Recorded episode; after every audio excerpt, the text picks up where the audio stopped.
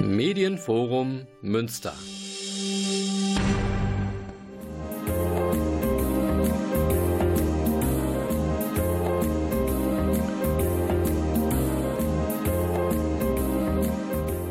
Der Lesewurm. Neues vom Buch- und Hörbuchmarkt. Präsentiert von Volker Stephan.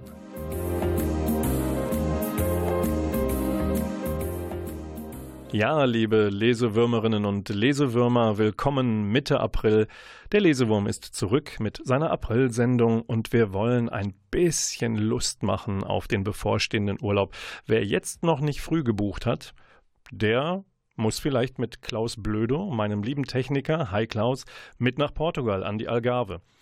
Das ist besser, als es sich vielleicht auf den ersten Blick anhört, denn ich habe ihm hier ein kleines Geldköfferchen bereitgestellt, damit er im Urlaub auch über genügend Finanzmittel verfügt. Also wer mitfahren möchte, schickt einfach eine Postkarte ans Medienforum hier in Münster, wo die Lesewurm-Sendung für den April auch produziert wird.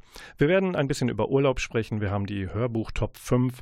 Wir haben ein bisschen was über den Katholikentag. Wir haben ein Interview mit Tillmann Rademacher und wir haben die erste Musik für euch. Arian heißt es, Best of Live, Valley of the Queens.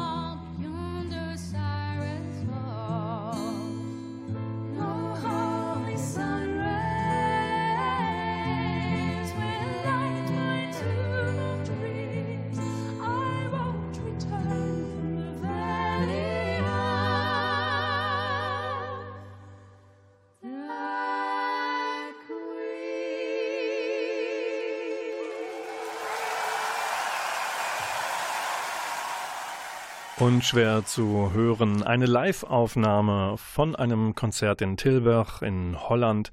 Arian ist ein niederländischer Prog-Rock Komponist und Musiker und er hat da eine holde Weiblichkeit gerade auf das Publikum losgelassen.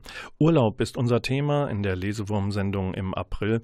Wir entführen euch von Münster aus zunächst nach Mallorca. Warum Mallorca? Nun, da kann man unterschiedliche Urlaube machen. Ihr kennt den Ballermann, ihr kennt vielleicht die Berge, ihr kennt Strände, die vielleicht noch ein wenig unentdeckt sind. Ihr kennt die, wo ihr eure Nachbarn eher zufällig trifft. Kennt ihr denn vielleicht auch das neue Buch von Elena Uhlich, der Schauspielerin? Die hat gerade herausgebracht im April Qualle vor Malle mit dem Untertitel, haltet euch fest, Urlaub mit Familie, Chaos inklusive.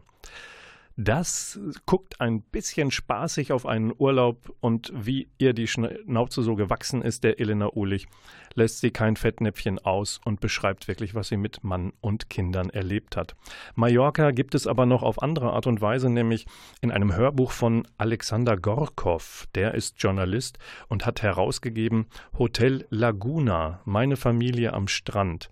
Und da beschreibt er mit einem Rückblick auf seine frühe Kindheit und auf die Urlaube, die er heute als ungefähr 50-Jähriger tut, die Situation in Canyamel. Das ist bei Kalarachada in der Ecke und es ist ein wunderbares Hin- und Her-Switchen zwischen Vergangenheit, Gegenwart und daraus aus dem Hörbuch gelesen von Richard Barenberg, erschienen im Argon-Hörbuch, hören wir jetzt einen kleinen Ausschnitt, was man als Hotelbetreiber des Hotel Laguna so mit deutschen Touristen erleben kann. Verschlagen warte ich, bis sich ein Gast bei ihm zu Ende beschwert hat. Der Gast sagt, in der vergangenen Nacht habe er nicht schlafen können, da der Vollmond in sein Zimmer geleuchtet habe. Cisco empfiehlt dem Gast, sich psychiatrisch untersuchen zu lassen, noch hier auf Mallorca, bevor ein Unglück passiert. Nein, dies empfiehlt Cisco dem Gast nicht. Er ist der Chef der Rezeption, und zwar sehe ich ihm an, was er denkt, aber zu seinem Kerngebiet gehört es, dass die quasi Amokläufer, die mitunter an seinem Tresen auftauchen, ihm nicht ansehen, was er denkt. Er soll Verständnis für sie haben, er soll ihnen zuhören, und zwar nicht wegen der leidigen Sache mit dem Vollmond, sondern weil sie ihr Leben hassen, hassen, hassen. Cisco nickt verständnisvoll. Dann empfiehlt er dem Gast, bei Vollmond die Vorhänge zuzuziehen. Misstrauisch mustert der Gast Cisco, nuschelt dann, na gut. Dann, zweites Problem, sagt der Gast, der Wasserdruck aus dem Kopf der Handdusche ist zu stark. Sowas habe ich noch nie gehört. Zu schwach ja, aber zu stark? Aber dass der Mond zu stark leuchtet, hatte ich ja auch noch nie gehört. Cisco kräuselt die Stirn, sein grauer Schnurrbart wackelt. Zu stark? Ja, zu stark. Der Mann ruft es, er ist aufgebracht. Das Wasser kommt zu stark aus der Dusche, so tut es mir weh. Es soll weniger stark aus der Dusche kommen. Sie versuchen, säuselt Cisco, bitte das Folgende. Heben Sie den Wasserhebel etwas weniger stark an. Es kommt, wenn Sie nicht bis zum Ende nach oben ziehen, weniger stark das Wasser aus der Duschkopf. Aha, brüllt der Gast. Ist das so, ja? Ja. Darf ich wieder zu Ihnen kommen, wenn es nicht funktioniert? Natürlich. Der Gast schwirrt ab. Und wir schwirren wieder in die Aprilsendung des Lesewurms mit Klaus Blödo in der Technik. Der hat schon seine Badehose an, denn für ihn geht es in wenigen Tagen nach Portugal an die Algarve. Und wir haben gerade gehört, was man in Mallorca erleben kann, wenn man Hotelier ist und sich mit deutschen Urlaubern rumschlagen muss. Der Klaus ist ganz anders. Wir haben noch einen kleinen Tipp und der heißt Pannfisch für den Paten ein Küstenkrimi. Der führt uns von der Küste Mallorcas an die Schleswig-Holsteins. Und ähm, was ist bloß wieder los in Fredenbüll? Krishan Koch schreibt inzwischen sechs Romane um den Dorfpolizisten Thies Detlefsen.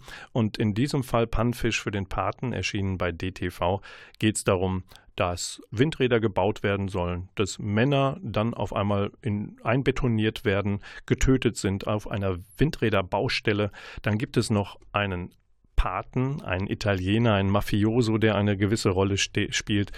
Und das Ganze ist lustig wie immer. Wir werden gleich nach der nächsten Musik noch einmal schauen, ob wir nicht vielleicht auch einen Städteurlaub machen wollen, von Münster aus vielleicht nach Berlin. Aber bis dahin hören wir jetzt ein bisschen Musik von Hot Boogie Chillin'. 18th Reason to Rock and Roll und das ist die Band von Boss Horse Mastermind Sascha Vollmer und äh, jetzt hören wir einen Song daraus.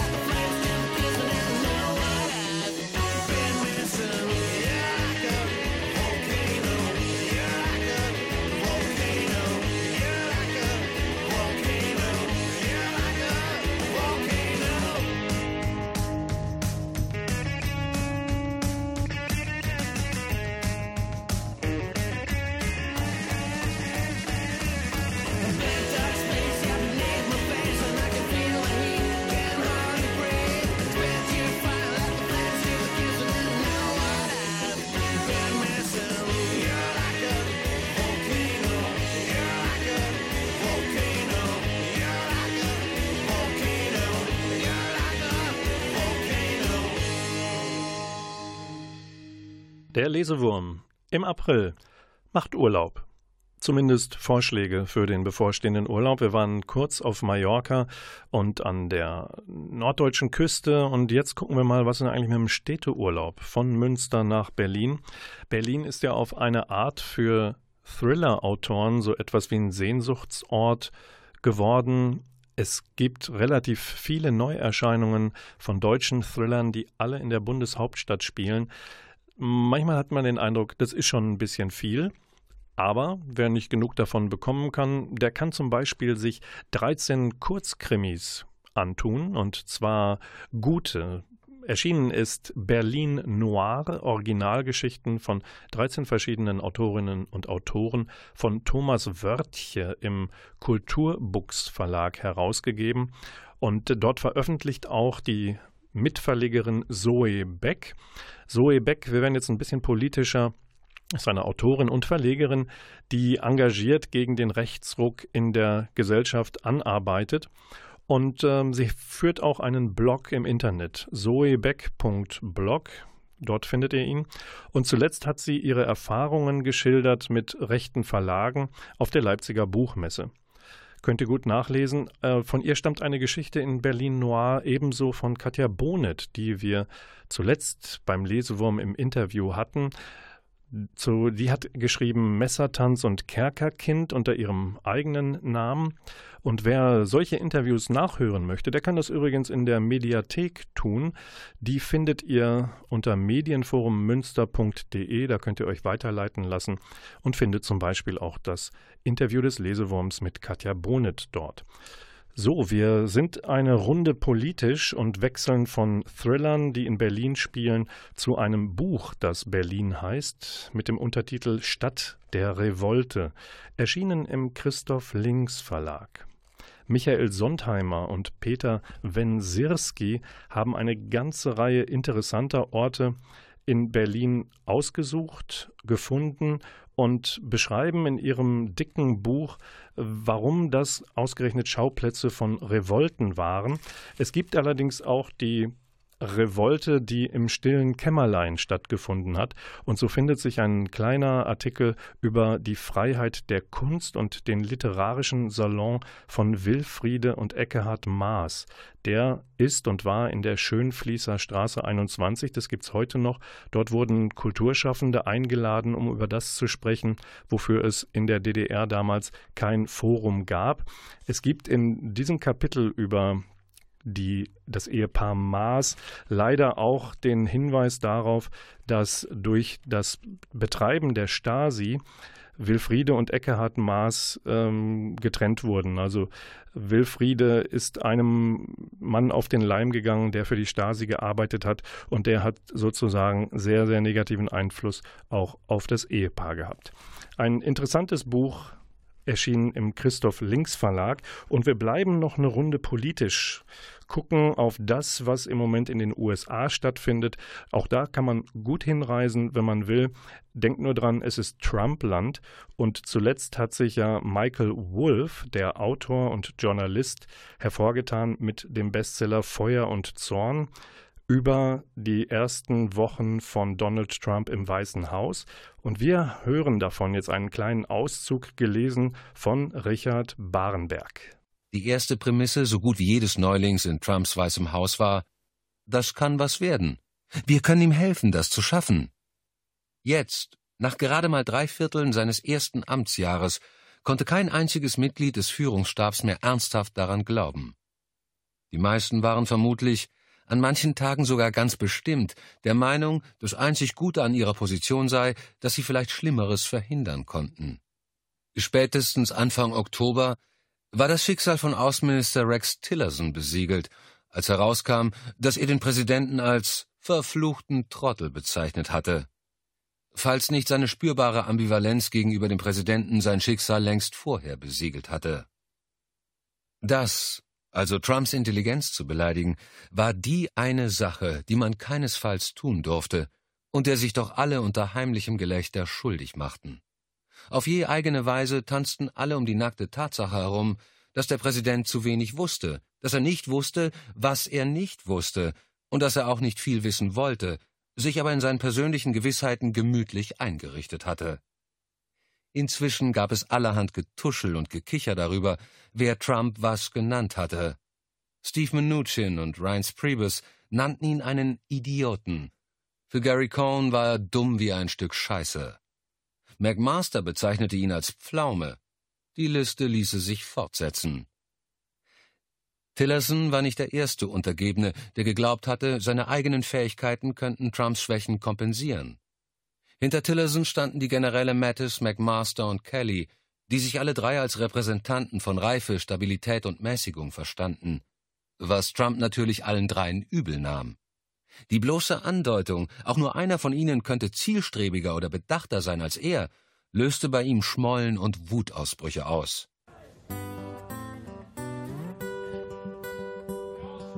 Blackbirds singing in the dead of night Take these broken wings and learn to fly all your life. You were only waiting for this moment to arrive.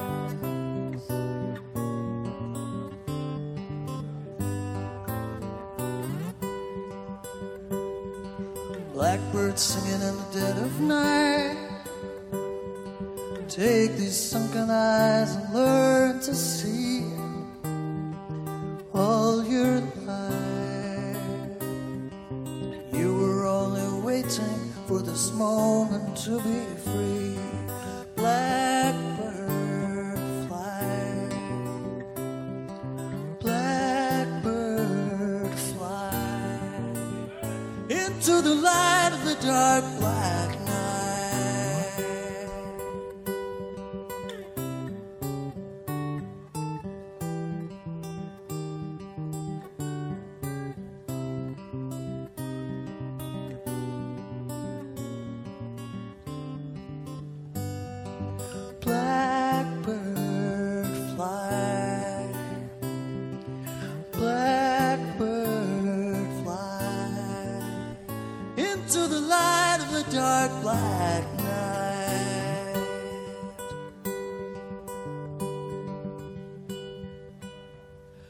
Blackbird singing in the dead of night.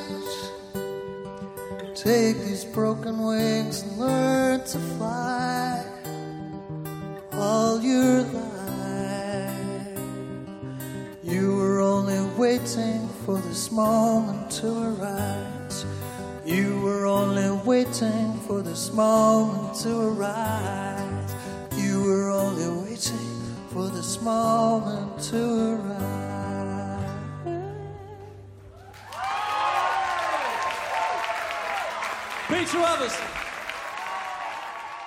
Das war die Stimme von Steve Hogarth, Sänger von Marillion, mit einem Stück der Beatles, Blackbird.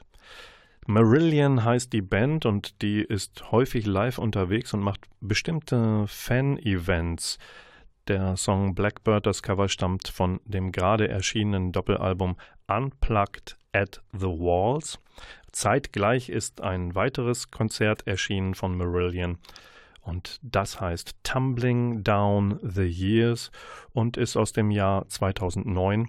Blackbird eingespielt wurde ein bisschen früher, 1998.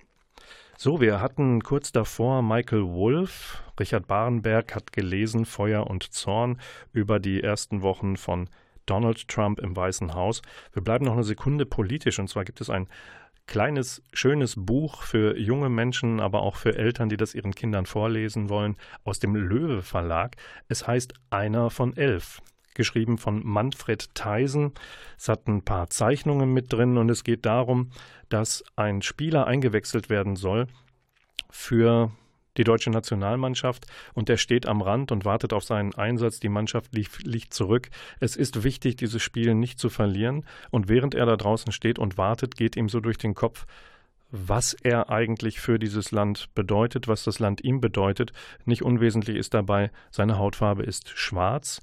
Und äh, in einigen Rückblicken und Gedanken erfahren wir, wie leicht oder schwierig es ist, mit anderer Hautfarbe als der Weißen in Deutschland für Deutschland zu spielen. Ein wichtiges Buch. Wir kommen zu den Veranstaltungstipps für den April und auch den Mai. Und da möchte ich euch ans Herz legen eine Autorinnenlesung von Almut Herbst. Die ist am Mittwoch, den 18. April um 19.30 Uhr im Kulturbahnhof Hiltrup. Sie liest dort aus Wintersaat und da geht es darum, Jeremias ist ein eingebildeter Junge, adlig, Sohn des Erbdrosten von Neuhof-Ascheberg und hat mit den einfachen Arbeiten und Mühen des Lebens nichts zu tun, bis man ihm bis man ihn vom Gegenteil überzeugt. Eine Kutsche auf dem Weg zum Studium nach Münster, in der er sitzt, wird von Räubern überfallen. Und plötzlich findet er sich in einer anderen Welt wieder, muss sich dort zurechtfinden, im Wald bei den Gesetzlosen. Almut Herbst liest in Hiltrup am 18. April. Und dann habe ich einen weiteren Tipp für euch. Ebenfalls in Hiltrup liest am 24. April Horst Eckert. Und zwar im Fahrzentrum St. Clemens ab 19.30 Uhr aus Der Preis des Todes, erschienen bei Wunderlich. Das ist ein Thriller und diese Veranstaltung kann ich euch nur empfehlen. Okay, jetzt kommen wir zu einer besonderen Veranstaltung, die am 28. April im kleinen Bühnenboden stattfindet.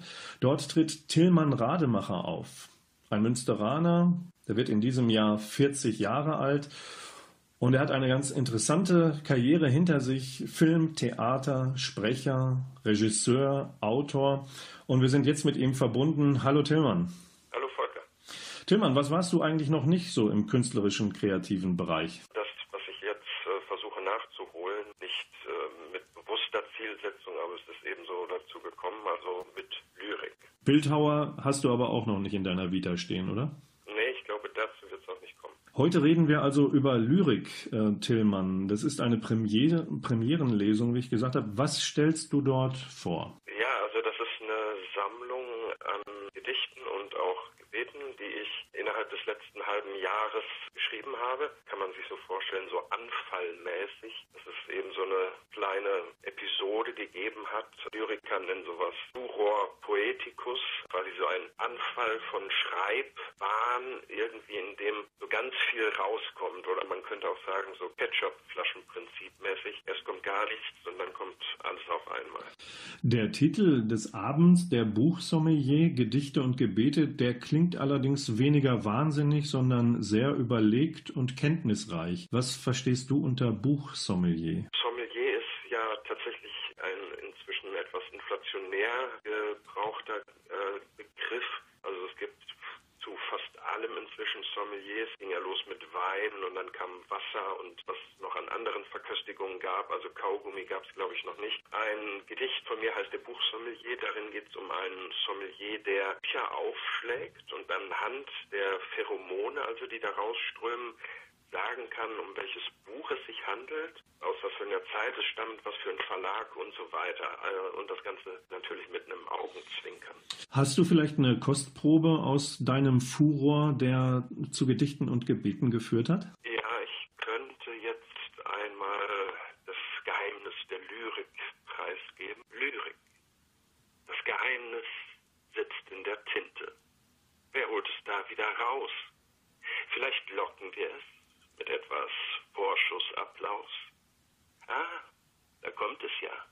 Horch, was mag es uns wohl sagen? Mist. Alles, was es sagt, ist. Vielen Dank dafür. Ähm, das Besondere an dem Abend im kleinen Bühnenboden ist, dass du dir Gebärdendolmetscher an die Seite stellst. Das klingt nach einer ungewöhnlichen Idee, Tillmann. Was verfolgst du damit?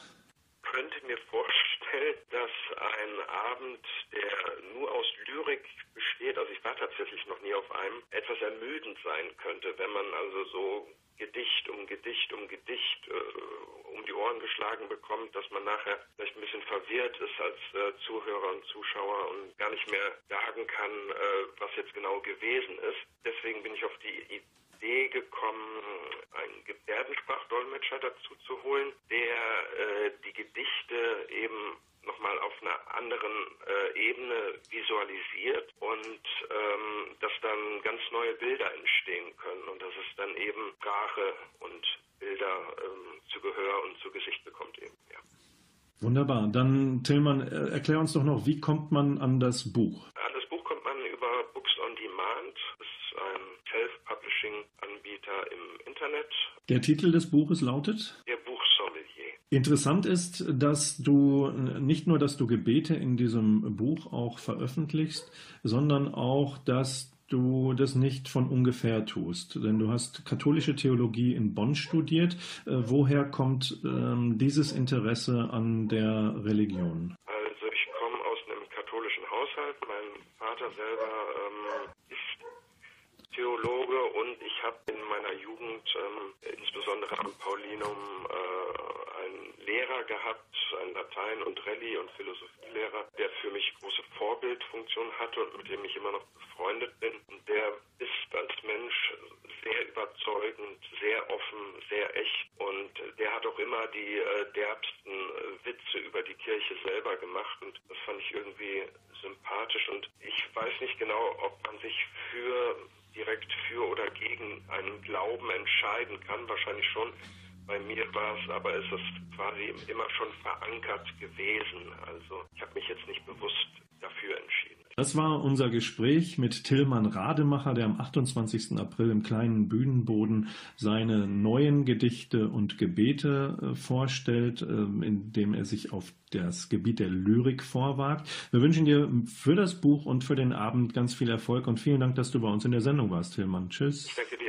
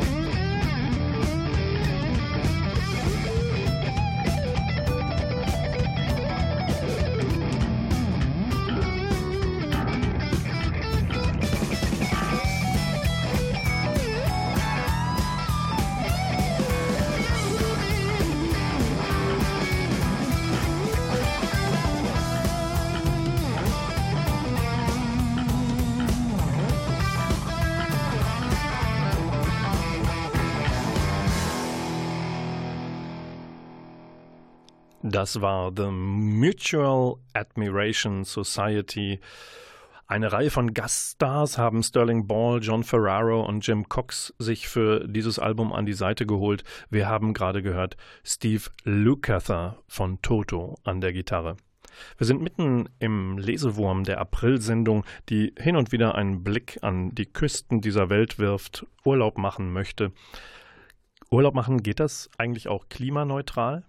Was können wir, die wir also keine Klimaskeptiker sind, überhaupt für unsere Umwelt tun bei unseren Reisen oder auch in unserem Leben? Das haben sich unter anderem Petra Pinzler und Günter Wessel gefragt. Es ist ein Autorenehepaar. Sie gehört dem Hauptstadtbüro der Zeit an. Und mit ihren beiden Kindern haben sie das Buch Vier fürs Klima herausgegeben mit dem Untertitel Wie unsere Familie versucht, CO2-neutral zu leben. Ich hatte die Freude, während der Leipziger Buchmesse mit Petra Pinzler und Günther Wessel ein Interview zu führen und ich habe sie gefragt, wo sie denn überraschenderweise Einsparmöglichkeiten gefunden haben. Also das Essen von Fleisch. Und zwar das Essen von Rindfleisch. Ich wusste nicht, dass Kühe auf der Wiese stehen und rülpsen. Ich dachte, die pupsen, aber sie rülpsen und sie rülpsen Methan. Methan ist ein Treibhausgas, das 21 Mal stärker ist als CO2. Das wird dann von den Wissenschaftlern immer in CO2-Äquivalente umgerechnet. Das heißt aber ganz konkret, die Kuh, die Kuh führt durch ihr Rülpsen, was dadurch entsteht, dass das Gras runterkaut in einen ihrer Vormägen und dann Methan entsteht und das rülpst sie wieder aus. Dadurch, dass sie das ausrübst, führt sie zum Klimawandel, trägt sie massiv zum Klimawandel bei. Also so eine Kuh, was die in einem Jahr ausstößt, ist etwa so viel wie 12.000 Kilometer Autofahren mit unserem Auto. Das wusste ich nicht, das hat mich sehr erstaunt. Das war die Stimme von Petra Pinzler, die mit ihrem Mann Günter Wessel das Buch 4 fürs Klima herausgegeben hat, gerade bei Drömer erschienen. Und ich habe die beiden auf der Leipziger Buchmesse noch ein paar andere Dinge gefragt, unter anderem auch, Habt ihr sehr stark verzichten müssen während eurer Testphase als Familie? Habt ihr überhaupt noch Freunde? Und das haben sie geantwortet. Wir haben unser Leben im Alltag in ein paar Punkten geändert. Wir fliegen nicht mehr innerhalb von Deutschland beispielsweise. Wir fahren fast kein Auto mehr. Wir fahren sehr viel Fahrrad natürlich. Wir haben aber unsere Freunde behalten. Wir haben auch ähm, ich bin fitter als je zuvor, weil ich mehr Fahrrad fahre. Wir haben unser Leben in bestimmten Punkten umgestellt, aber es, ich fühle mich in keinem Punkt eingeschränkt eigentlich. Es wird auch nicht mehr so sein, dass wir, wir werden auch irgendwann mal wieder in unserem Leben fliegen. Aber wir fliegen nicht mehr so häufig. Dem, dem was wir abgeschworen haben, ist so ein schnelles Wochenende mal irgendwo hin. Also mit Ryanair am Wochenende nach Budapest. Was haben wir heute gehört? Von Köln nach Budapest 39 Euro. Das machen wir nicht. Das machen wir auch bewusst nicht ich würde innerhalb Deutschlands nicht mehr fliegen. Ich fliege auch, ich muss demnächst nach Wien. Ich fliege da nicht hin, sondern fahre mit Zug hin. Also da gibt es bestimmte Punkte, da sage ich, klar, das mache ich nicht. Aber es gibt andere Punkte, wo ich mir durchaus was gönne, ohne Probleme. Zum Beispiel? Zum Beispiel, wir essen immer noch Fleisch. Wir essen statt Rindfleisch jetzt äh, Brandenburger Wildschwein. Mhm. Gibt es eh zu viele von, ist total regional, ist bio und muss eh geschossen werden. Wenn es dann Tote in der Gegend liegt, im Wald liegt, dann will der Jäger es auch verkaufen, dann esse ich es auf. Nein, oder ich fahre ein Wochenende in Urlaub oder irgendwo hin, aber vielleicht dann auch wirklich mit dem Fahrrad oder mit dem Zug und dem Fahrrad. Der Versuch von dem Buch war ja auch gerade zu gucken, was man schaffen kann, ohne dass man komplett aussteigt. Weil wir ja, wie viele Leute das Gefühl hatten am Anfang, das ist alles so fürchterlich schwierig und wenn ich nicht in die Wüste gehe und wie ein Asket lebe, dann kann man das Klima eh nicht retten, dann kann man es gleich lassen. Und genau gegen dieses Gefühl wollen wir ankämpfen. Zu sagen, man kann auch auf kleiner Ebene eine Menge tun. Eine Großstadtfamilie versucht ein Jahr lang so klimaneutral wie möglich zu leben. Das waren die Stimmen von Petra Pinzler und Günter Wessel. Wo ich die beiden in Leipzig aber am Mikrofon hatte, wollte ich auch etwas wissen, warum sie eigentlich zum Katholikentag nach Münster kommen. Das ist ein spezieller Veranstaltungstipp hier beim Lesewurm mit Klaus Blödo in der Technik und Volker Stephan am Mikrofon. Der Katholikentag findet vom 9. bis zum 13. Mai statt, also in der Phase, bis wir uns mit der nächsten Lesewurm-Sendung wiederhören.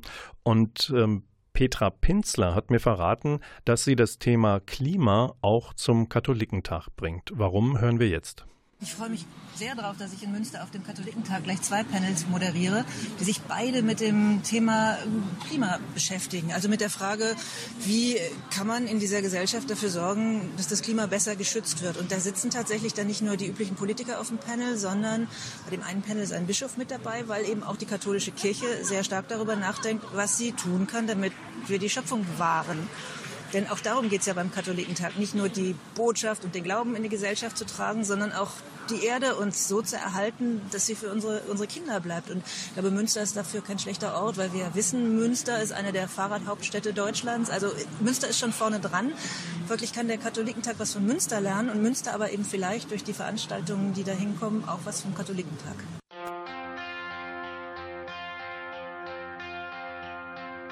over. Where have I gone? Haven't had contact in what seems so long. Up here alone, all by myself. I'm up here like a book on a shelf.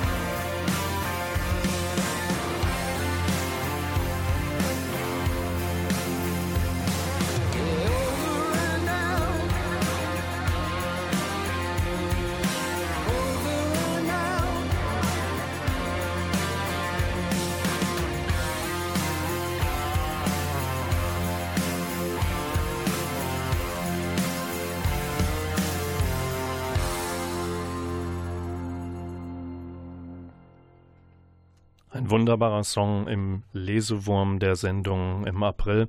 Eine traurige Geschichte dazu. Der Song und das Album heißen Over and Out, herausgegeben von Rick Parfit. Er hat die Veröffentlichung seines Soloalbums leider nicht mehr erleben können. Der Status Quo-Gitarrist und Sänger ist in der Zwischenzeit leider verstorben. Dies ist sozusagen sein persönliches Vermächtnis und erinnert tatsächlich auch im Klang an die rauen, frühen Status Quo. Wir kommen im Lesewurm jetzt aber zu einem schönen Thema, denn wir vergeben wie immer den Monatsbesten im Bereich der Hörbücher. Und da sind wir bei Platz 5 und den belegt im Monat April Jörg Maurer, der süddeutsche Krimi-Autor mit dem kabarettistischen Sinn für Humor, hat herausgegeben Am Abgrund lässt man gern den Vortritt. Das ist ein Alpenkrimi, wie man es von ihm gewohnt ist, inzwischen der zehnte Fall für Kommissar Jennerwein. Und weil das so schön ist, zehn Fälle, gibt es bei diesem Hörbuch, das erschienen ist bei Argon, auch noch eine Bonus-CD. Und da hat Jörg Maurer Best-of-Sequenzen aus seinen ersten Jennerwein-Fällen eingesprochen. Wir springen zu Platz 4 und haben da tatsächlich, haltet euch fest, Tom Hanks schreibt. Dieser wunderbare Schauspieler hat herausgebracht zunächst einmal Stories, also keinen ganzen Roman, sondern einzelne Geschichten über schräge Typen. Und schräge Typen heißt auch das Hörbuch, das bei Osterwold Audio erschienen ist auf sieben CDs. Es geht um beste Freunde, die in einer so intensiven wie flüchtigen Affäre herausfinden, dass sie nicht füreinander geschaffen sind. Es geht um einen altmodischen Zeitungsredakteur in New York, der die gute alte Schreibmaschine vermisst. Es geht um Heimwerker, Schauspielanfängerinnen und, und, und. Tom Hanks im Lesewurm auf Platz 4. Platz 3 belegt in den Hörbuchcharts Volker Weidermann mit Träumer, als die Dichter die Macht übernahmen. Das Ganze gibt es auf vier CDs, unter anderem eingelesen von Axel Milberg für der Audioverlag und wir springen dort zurück in das Deutschland von 1918. Der König hat nach dem Ersten Weltkrieg abgedankt und die Republik danach, die hält leider nur 100 Tage und dann wiederum folgt die Räterepublik. Und an ihrer Spitze befinden sich Dichter und Denker wie Erich Mühsam, Ernst Toller oder Gustav Landauer. Und in Volker Weidermanns Geschichte, spannend zu lesen wie ein Krimi, kommt auch Thomas Mann vor. Platz 3. Wir springen zu Platz 2 der Hörbuchcharts im Lesewurm im April. Und da ist der große Friedrich Arni mit Ermordung des Glücks. Das ist der zweite Fall für Jakob Frank, seinen neuen Ermittler. Gelesen ist es von August Zirner, auf sechs CDs erschienen bei Osterwold Audio. Und bei diesen Geschichten von Friedrich Arni geht es mir immer so, und ich habe das mal von ihm gelesen, Plot ist wie Petersilie. Das heißt, ihm geht es um die Innenschau der Figuren, um spannende Figuren und dann kann auch noch ein netter Fall dazukommen. Und Friedrich Arni verwebt das wundervoll, schön eingelesen von August Zirner. Und damit sind wir auch schon bei Platz 1 der Hörbuchcharts. Und wenn ich euch sage, ein dänischer Krimi, eine Krimiserie, Platz 1, da würdet ihr alle glauben, yo, Ochsen, der zweite Fall von geschrieben von Jensen, hat es auch wieder geschafft auf Platz 1. Nein, da muss ich alle Jens Hendrik Jensen-Fans enttäuschen. Platz 1 geht in diesem Monat an Katrine Engberg. Und Katrine Engberg hat eine neue Kopenhagen-Serie geschaffen, die beginnt nun ähm, in Deutschland veröffentlicht zu werden mit Teil 1, der heißt Krokodilwächter. Und darin gilt es, den Mord an einer Studentin aufzuklären. Und wir lernen also ganz frisch ein neues Ermittlerpaar kennen, Jeppe Körner und seine Kollegin Annette Werner. Und jetzt lauschen wir der Stimme von Dietmar Bär aus Krokodilwächter. Jeppe zog ein paar Latexhandschuhe an und atmete einmal tief durch. Dann folgte er Annette. Direkt hinter der Wohnungstür begann es bereits. Die Blutspritze an den Wänden und auf dem Fußboden waren mit weißen Pfeilen auf kleinen schwarzen Klebestreifen markiert, die die Richtung der Spritze anzeigten. Ein Polizeifotograf machte gerade eine Nahaufnahme von einem Haufen blutiger Kleidung. Jeppe atmete den feuchtwarmen Geruch einer Halal-Schlachterei ein und versuchte, durch den Mund zu atmen. Über seinem rechten Auge pochte eine Vene. So war es in den ersten Minuten immer. Danach gewöhnte man sich daran. Das war die Stimme von Dietmar Bär, Platz 1 der Hörbuchcharts im Lesewurm im April, erschienen bei der Audioverlag Krokodilwächter von Katrine Engberg. Das war die Aprilsendung des Lesewurms. Wir hören uns wieder am Samstag, den 12. Mai, wie gewohnt, ab 20.04 Uhr hier auf Antenne Münster, 95,4 MHz oder Kabel 91,2. Wir hatten tolle Gespräche heute, zum Beispiel mit Tillmann Rademacher, einem Münsteraner Kulturschaffenden. Der hat viel über das Entstehen von Geschichten erzählt. Wer noch eine gute Geschichte braucht, der kann nachschlagen bei Michael Cunningham. Ein wilder Schwan erschienen bei Luchterhand. Dort erzählt Cunningham Märchen ganz neu, ganz böse und ganz anders, als wir das vielleicht erwarten würden.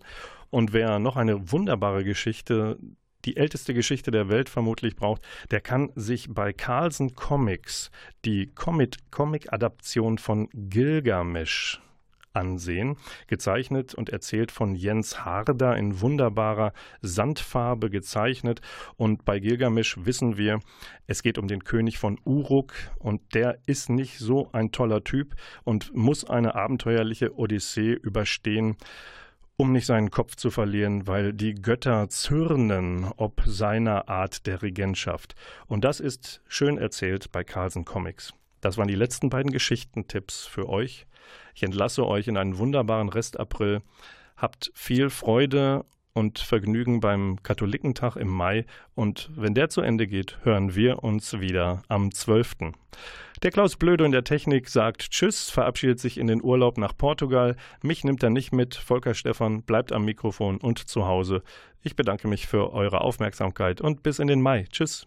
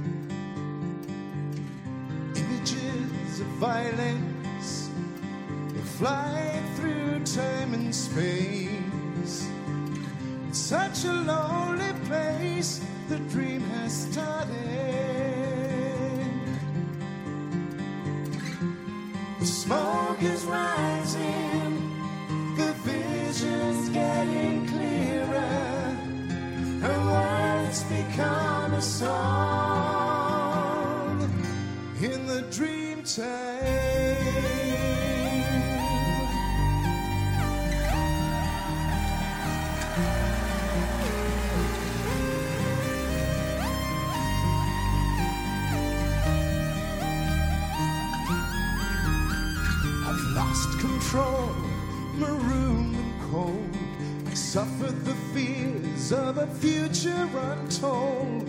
I cannot change the shape of things to come. The smoke is rising, the vision's getting clearer.